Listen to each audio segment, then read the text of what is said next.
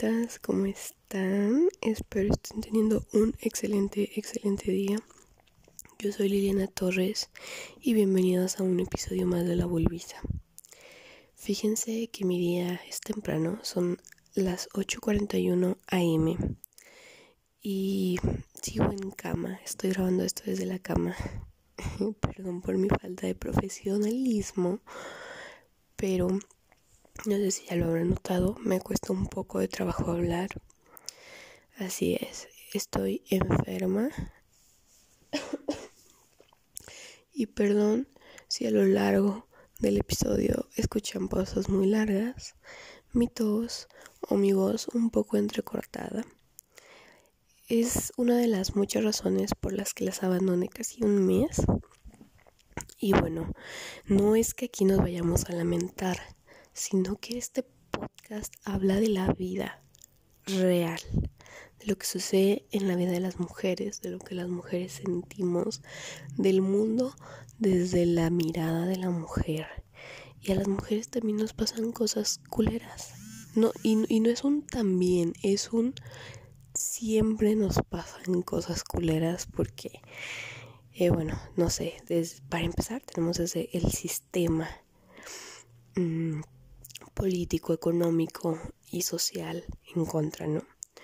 Pero bueno, creo que nos exigen siempre estar como al 100 y, bueno, esto viene, no sé, como desde la época donde empezaron a hablar de empoderamiento femenino, de que las mujeres también podemos, que al final es solo un truco más, más barato de el capitalismo y el neoliberalismo para tener más trabajadores entre sus filas, ¿no? Más obreros haciendo su trabajo y generándoles dinero a ellos, en el sentido de que si hablan de la supermujer, todas las mujeres vamos a querer ser la supermujer, ¿no? Y, y como les hablo en, en, en ese episodio precisamente del podcast que tengo, es imposible este eh, tener que rendirle cuentas de nuestra belleza a, la sociedad, más aparte de nuestro trabajo, más aparte de nuestra casa, nuestra familia, si tienes hijos, de tus hijos, ¿no? Es, es muy, muy, muy, muy complicado eh, que exista esa supermujer que al final es más bien una persona, una, sí, un ser sobreexplotado con un discurso vendido de empoderamiento, ¿no? Entonces, bueno, pues es el 2020, amigas, y hay un montón de cosas eh, que, que, sucedieron este año. Yo creo que yo desde, desde marzo, después de, desde el 8 de marzo, un hermoso día, eh, yo me di cuenta que en este año todo podía pasar, desde lo positivo hasta lo más negativo.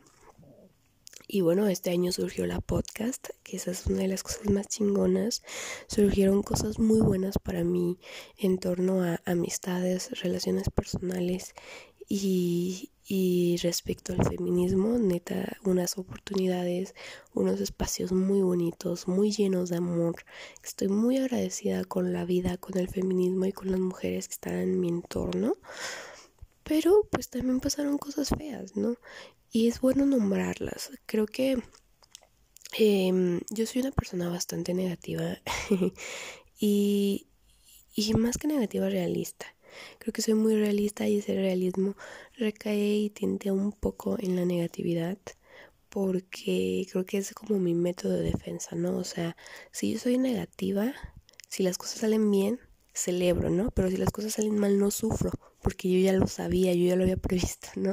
Es como un, un comodín para que mi futuro sea un poco más eh, ligero, un regalo de mi pasado hacia mi futuro, que no está bien, ¿eh? O sea, no está bien que sean así, o sea, sí, yo lo estoy trabajando en terapia y creo que sí, todos deberían de hacer ese tipo de prácticas.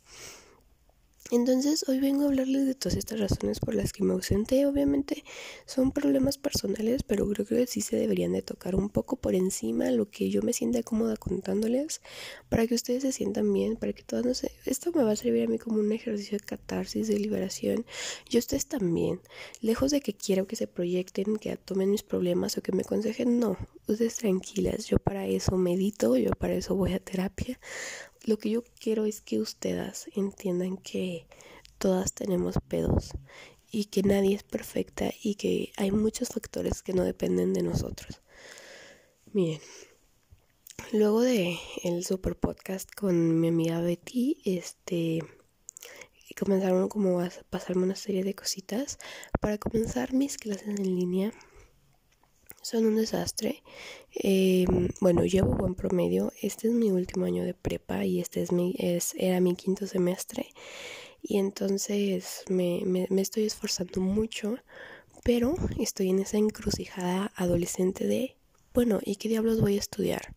A mí me lo llevan preguntando desde los 5 años, y a los 5 años decía que bailarina de ballet, a los 6 que quería ser niurka. bueno, sigo queriendo ser niurka, ¿no?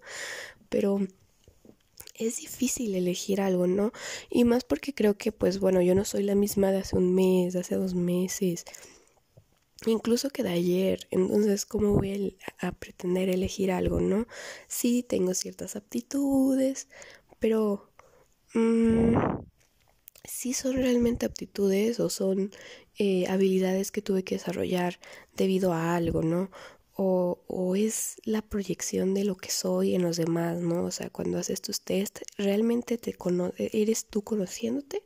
¿O es lo que las personas y tu entorno te han dicho que eres o que incluso tú mismo te has hecho creer que eres, ¿no? Entonces es un pedo súper, súper grande que todo el tiempo me estoy cuestionando y que creo que entre más me conozco, menos sé qué quiero. pero también sé que me tengo que adaptar y también sé que quiero estudiar, ¿no? O sea, no es como que quiera dejar de estudiar después de la prepa o que quiera tomarme un año, no, o sea, yo quiero seguir on fire. Entonces, este, estaba con ese pedo, estaba muy pensativa y digo también la presión, ¿no? Que tengo que hacer exámenes de admisión, que tengo que saber a dónde ir y todo, entonces estaba bastante ocupada y tampoco las clases en línea daban tregua, ¿no? Estaban muy exigentes, em, mil proyectos. Yo empecé un pequeño negocio escolar, que no se los puedo contar por acá, pero me daba mucho más trabajo del que ya tenía y bueno, eso me generó un poco de ganancias y dinero y no sé, yo siempre, me, me ha gustado siempre tener un poco de dinero en, en mi bolsillo, o sea, poquito, eh, y saber que, que es totalmente mío, ¿no? Porque te da una independencia interesante que bueno, al final no sé, o sea, no dejo de vivir en casa de mis padres o cosas así, pero se siente mucha libertad. cosas de adolescentes. Mm, total, que no, no, no, no tenía chance de grabar y que creo que ese no ha sido impedimento desde que comencé el semestre. Me tomaba un ratito ya fuera en la mañana o muy noche, en la tarde, antes de hacer la tarea, para grabárselos. Pero bueno, es que no tenía tenía ánimos, o sea, me sentía triste, me sentía cansada, me sentía frustrada y forzada, sobre todo forzada a seguir con algo que no quería, que bueno, era la escuela, ¿no? Y es que realmente en línea no, no aprendí muchas cosas, o sea, creo que esa es mi impresión de mi último semestre de prepa, es que no estoy aprendiendo cosas nuevas, esas cosas ya las sé. Eh, esas cosas no me interesan. O sea, es que era justo ese, no me interesan, ese tengo que hacerlo por el requisito de acabar la prepa, por el requisito de cumplir con tales cosas, pero no me interesan. Entonces tuve como que esa actitud del último parcial, entonces fue un, gran desastre. Pero em, ya terminé semestre, mm, solo me fui a eh, final en mi prepa, tienes que tener promedio de 9 para no presentar exámenes finales, o sea, digamos globales de todo el semestre y todas las acredité excepto una y eh, bueno voy a hacer examen final de esa pero nada más eh, tengo un buen promedio y eso es lo interesante y lo bueno respecto al sistema educativo no o sea digo les vale verga si aprendió no pero si tengo buenas calificaciones entonces soy buen estudiante y ya cumplí de esa manera no y que bueno sí aprendí ciertas cosas no pero creo que mm, aprendí muchísimo más por otros medios que no fueron la, la escuela. Creo que este semestre entendí muchas cosas de la vida real de la vida adulta que no tenían que ver con la escuela y al final crecí mucho, pero no eh, estrictamente con el programa académico, ¿no? Y bueno, eh, luego de eso eh, se añadió un factor muy importante, tuve una pérdida de un familiar, bueno, dos familiares, ellos murieron, eran pareja. Em, él, era prácticamente como un hermano para mi mamá, un hijo para mi abuelo, entonces fue una pérdida muy muy grande que yo sentí demasiado, que era una de mi familia más cercana, que yo veía, que yo tenía, que yo amaba, que, que todo. Y, y, creo que fue la primera vez que tuve que enfrentar la muerte de manera consciente. Es decir, o sea, yo he enfrentado el fallecimiento de eh, algunos de mis abuelos y los enfrenté muy pequeña, De algunas tías, lo enfrenté muy pequeña, de personas muy lejanas a mí, ya un poco más grande y realmente no me dolía, ¿no? O sea, como que lo entendía, me sentía mal, pero no tenía una relación directa, entonces eh, digamos que mi proceso de duelo era muy corto y, y, seguías con tu vida. Y esta vez no sucedió así, ¿no? O sea, fue muy, muy complicado. Eh, me di cuenta de, de, todo lo que estaba pasando. Me sentí mal, me sentí vacía, me sentí rota, no supe cómo manejarlo. Evidentemente por las condiciones en las que estamos, de que estamos en medio de una pandemia, pues no pude ir a su funeral y fue muy complicado para mí eh, tener que lidiar con eso desde casa, ¿no? O sea, que para empezar yo ya traía este problemita que quiero grabar un episodio solamente de eso, de el lo, lo difícil que es estar siempre en casa y hacer tu casa el todo, ¿no? O sea, hacer tu casa la escuela, el gimnasio, el área de esparcimiento, eh, el restaurante y bueno, hasta la funeraria, ¿no? Hasta, hasta el lugar donde, donde tú te despides de esas personas. Entonces, bueno, fue muy, muy complejo para mí, pero bueno, creo que esos son duelos que se viven de a poco, que no son procesos lineales y que a veces estás bien, a veces estás mal y todo eso está bien mientras lo, lo, este, lo puedas sobrellevar, ¿no? Y eh, una super enseñanza que, que, sí me dejó eso y en general este año con tantas personas eh, que fallecieron, que digamos eh, podríamos decir, no les tocaban o no eran las condiciones en las que yo imaginé que algún día morirían o, tal, que al final nosotros pues no controlamos la vida, ¿verdad? Eh, no, no está en nosotros quién se va de este plano o no, pero creo que fue el abraza, o sea, abraza a quien puedas. Yo sé que la sana distancia y tal, pero abraza y te quiero a quien tú eh, lo desees y que realmente quieras, güey. O sea, nunca te quedes con un te quiero atorado, nunca te quedes con un abrazo, nunca te quedes con un te amo. Creo que eso es muy importante expresar. Muchas veces no expresamos, uno, si eres hombre, por la creencia de que los hombres no lloran, no expresan, no sienten.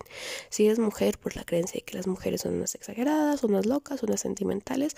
No sé, como que todo el tiempo estamos luchando con esos estereotipos o incluso con tu propia personalidad o con tu relación con la familia, ¿no? Así que no, pues yo no me llevo muy bien con mi mamá para que la abrazo, ¿no? Pues yo no me llevo muy bien con mi papá, eh, para que le digo te quiero, yo no quiero a mis hermanos, eh, o sea, yo no quiero que mis hermanos vean que yo los quiero, porque no sé qué, ¿sabes? Siempre hacemos ideas en la cabeza y yo creo que aunque está muy trillado esto, yo te lo aconsejo, o sea, yo sí te aconsejo que no te lo guardes, o sea, no vulvas, vulvas, morras hermosas, Luego me van a decir que, soy transfóbica por decir vulvas, no, no se crean. Este, hermanas, compas, cis, cisternas, no se guarden nada. O sea, no se guarden el amor, no se guarden el cariño, no se guarden las emociones ni negativas ni positivas, pero ojo, hay que saber expresarlas, no o sea, no es solamente soltarlas, sino ser asertivo en, en, en la manera en que comunicas tus expresiones. Pero eso no quiere decir que no dejes de sentirlas. Entonces, neta, nunca se queden con un te amo atorado, ni con un abrazo, ni con un beso. Para cualquier parte de su, de, de su árbol, ¿no? De genealógico, obviamente con las medidas precautorias. Eh, porque bueno, enfrentamos una pandemia. Pero bueno, y luego de eso, o sea, eso fue un factor muy grande que, que me tenía muy vacía como para grabarles. No me sentí con emoción para hacerlo y dije, bueno, creo que es totalmente válido. Em, llegó mi pareja, eh, mi novio, a verme. Él vive en otro país, entonces llegó una semana y bueno, pues estuve con él, viví muchas cosas muy interesantes, muy cool. Y este, y pues nada, este, me la pasé con él también, entonces, eh, como que me salí, me salí, o sea, no, no me salí físicamente, sino más bien me salí de, de pues de, de, la rutina que tenía, de lo que estaba sintiendo, como que lo congelé un momento y me fui a vivir este, eh, como ese cariño, ¿no? Esa, esa intensidad de una relación. Pero bueno, este, después eso terminó. Eh, y bueno, volví, volví a mi vida y volví a mis duelos y volví a mi escuela en línea y volví a mis encrucijadas y tal. Y bueno, pues para rematar, eh, he estado muy enferma de las vías respiratorias me he sentido un poco mal, espero que todo salga bien, aún no está muy confirmado qué es lo que tengo, pero pues por si acaso yo estoy protegiendo a toda mi familia y creo que es lo más responsable que puedo hacer, que es estar aislada, entonces estoy aquí en mi habitación 24/7, mm, viviendo y disfrutando un poco de lo que es la soledad, pero a la vez es muy agobiante, como que estoy entendiendo muchas cosas, ¿no? O sea, lo agobiante, lo hermoso, lo intensa que puede ser estar contigo misma todo el tiempo y en un mismo lugar, ¿no? O sea, creo que no es lo mismo estar contigo en la playa, en un paraíso, eh, con ondas de mochilera, a estar contigo encerrada en una habitación todo el tiempo, o sea, es wow, es complicado lidiar contigo misma. De pronto me cacho a mí misma evadiéndome. Porque es difícil, es difícil, ¿no? O sea, y creo que en el pasado no muchas personas habíamos enfrentado esto. Y bueno, pues es que no eran necesarias las condiciones. Este año yo creo que este 2020, eh, como les digo, nos trajo muchas cosas buenas, malas, otras que no sabemos ni dónde ponerlas, en qué baúl, en, en dónde encasillarlas, pero una de ellas fue esa, o sea, el encierro. Y más que el encierro, eh, la soledad, el escucharte a ti mismo, porque pues puedes ver Netflix, puedes, puedes huir de ti un rato, pero ahí estás tú. Y, y, y tu presencia es muy, muy clara y es muy difícil de ignorar. Entonces, si no llevas un buen trabajo, si no te cuestionas o si simplemente todo el tiempo has decidido enfocarte en otras cosas antes que en ver en tu interior, ver en ti, estar contigo, te vas a dar cuenta que es muy agobiante y que es muy difícil. E incluso si llevas esos trabajos, ¿no? Porque eh, yo se supone llevo todo este trabajo terapéutico, bueno, no se supone, lo llevo, este, intento estar bien conmigo, intento meditar, intento Em, tener una relación muy cordial, muy buena, muy excelente conmigo misma y creo que sí lo he logrado, pero como digo, tampoco es lineal por momentos, entonces estar conmigo de pronto voy a ser un poco conflictivo, ¿sabes? Entonces estoy como viviendo esa, justo esa etapa. Y la verdad es que eh, había intentado grabar otros podcasts de otros temas muy buenos, pero no, no lo había querido hacer porque mi voz se escuchó un poquito mal, o sea, bueno, yo se escucha dañada, ¿no? Y luego la tos ahorita eh, está, está funcionando mucho porque gracias a la vida mi tos se calmó un poquito eh, como para dejarme grabar esto, pero bueno, mi tos es como muy constante y todo. Este, entonces dije, no, pues para qué grabo, ¿no? O sea, se va a escuchar feo, no va a tener calidad, mejor espero recuperarme. Pero bueno, luego pensé, ok, llevo un mes sin grabar, de aquí que me recupero, eh, si todo sale bien y si estoy bien, pues por lo menos, no sé, otras tres semanas, dos semanas, o incluso hasta un mes. Y dije, dejar dos meses de este increíble proyecto, no, o sea, no me da la gana este, estar dos meses sin, sin mis amigas, sin mis compas, sin mis hermanas de la podcast. Porque yo sé que a ustedes les gusta un chingo escucharme decir lo que tenga que decir y a mí me encanta expresarme y drenarme y decir lo que tengo que decir. Entonces empecé a ver que ustedes ponían así de que, wow, lo más escuchado en mi 2020 en cuanto a podcast, Marcela, bueno, Liliana la Luisa, ¿no?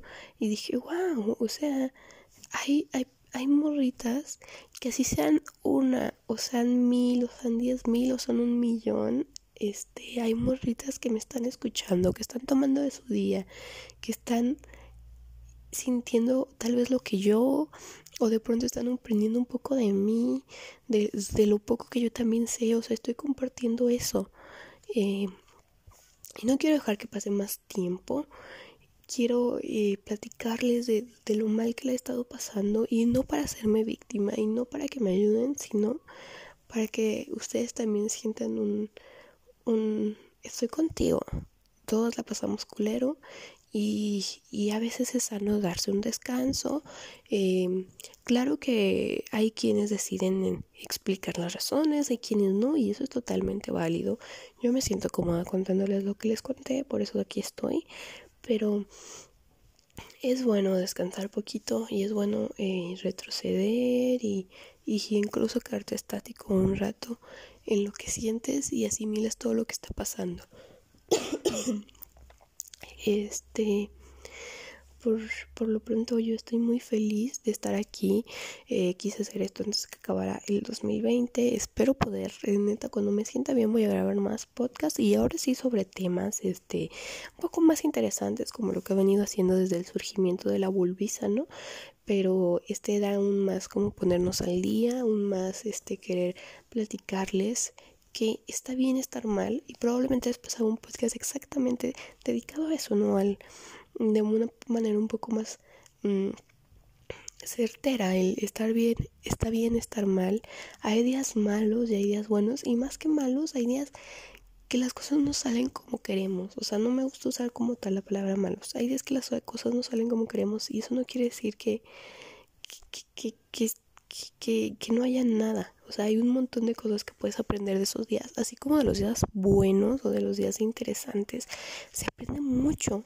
También se aprende mucho de los negativos, ¿no? O sea, creo que es una correlación.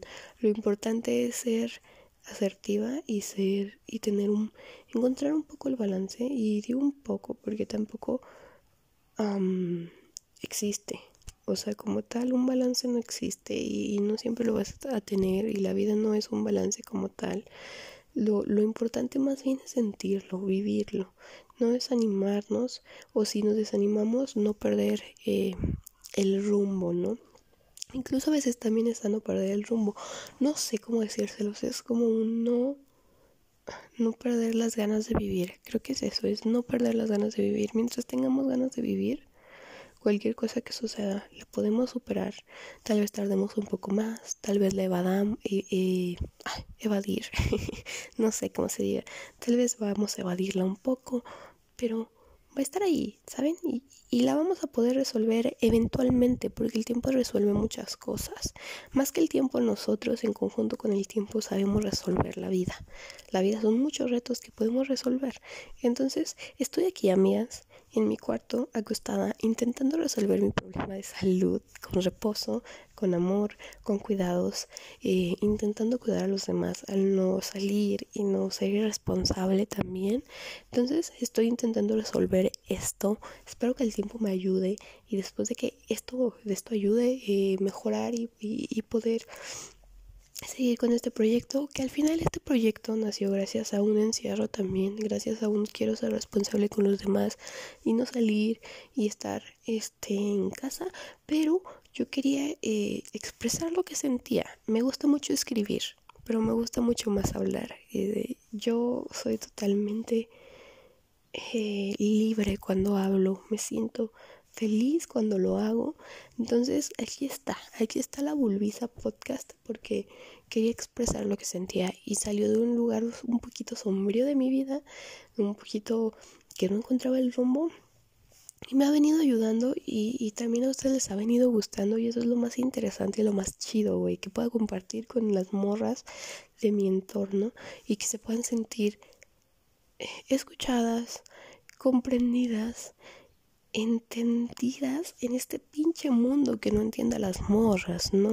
Entonces, bueno, creo que hablé mucho, ya les di de mis razones, les platiqué un poquito, esto es realmente lo que siento. Entonces, espero eventualmente poder estar más tiempo con ustedes y de forma más constante como lo había estado haciendo. Por lo pronto eso es todo, morras. Recuerden, está bien estar mal. Las quiero mucho. Eh, les mando muchos abrazos, resistan. Todas estamos enfrentando muchas batallas, muchos problemas que probablemente no le decimos a nadie, que no hablamos con nadie, pero sentimos.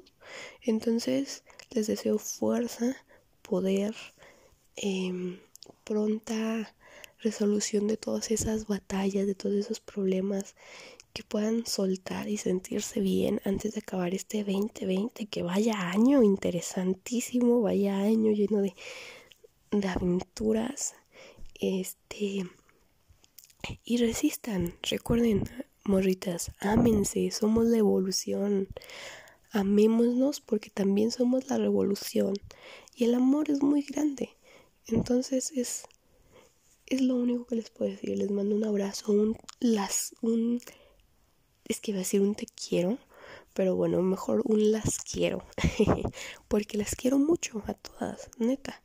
Eh, ah, casi se olvidaba, síganme en Instagram, arroba lilratfem, lilratfem. Mándenme DM, mándenme mensaje. Me gusta mucho hablar con ustedes, neta, me, me llenan. eh, etiquétenme en sus stories y todo. Este, ya saben que siempre los estoy reposteando y les quiero demasiado. Eh, les mando un besote. No olviden que no todo el mundo la estamos pasando bien, estamos lidiando con eso y eso es lo interesante, sentirnos acompañadas en este camino. Adiós.